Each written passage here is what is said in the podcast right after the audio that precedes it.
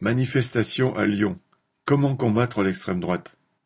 Pour dénoncer les violences perpétrées par les nervis d'extrême droite, particulièrement actifs à Lyon, une manifestation à l'appel de diverses organisations, partis et syndicats de gauche ou d'extrême gauche a rassemblé quelques 2000 personnes samedi 23 octobre.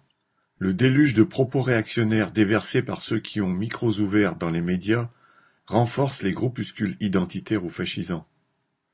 À Lyon, ces individus se sentent légitimés pour passer aux actes, attaquer des librairies ou des locaux militants, commettre des agressions racistes et faire le coup de poing contre ceux qui leur déplaisent.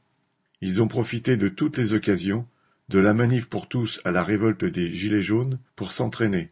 La progression de ces courants inquiète, en particulier dans la jeunesse, bien représentée dans la manifestation du 23 octobre.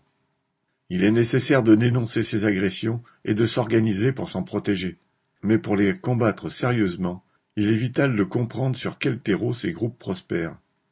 L'extrême droite, dans sa version électorale avec Zemmour ou Le Pen, profite de la crise, du désarroi et de la désorientation politique pour répandre son poison en semant la division parmi les exploités.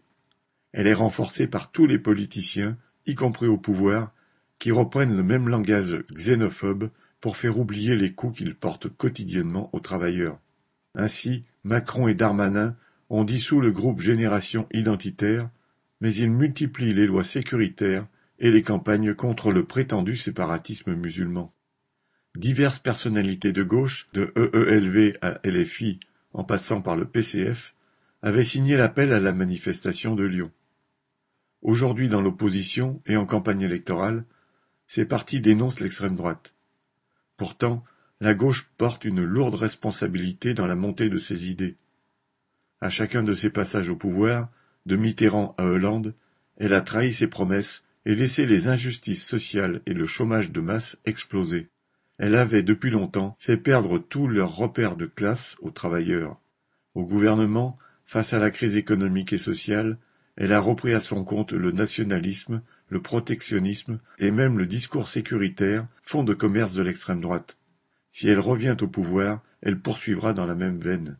Pour enrayer le développement des groupes fascisants, il ne suffira pas de manifestations, aussi réussies soient-elles. Vingt ans après les grandes manifestations de 2002 contre Jean-Marie Le Pen, ses héritiers et ses émules sont encore plus nombreux.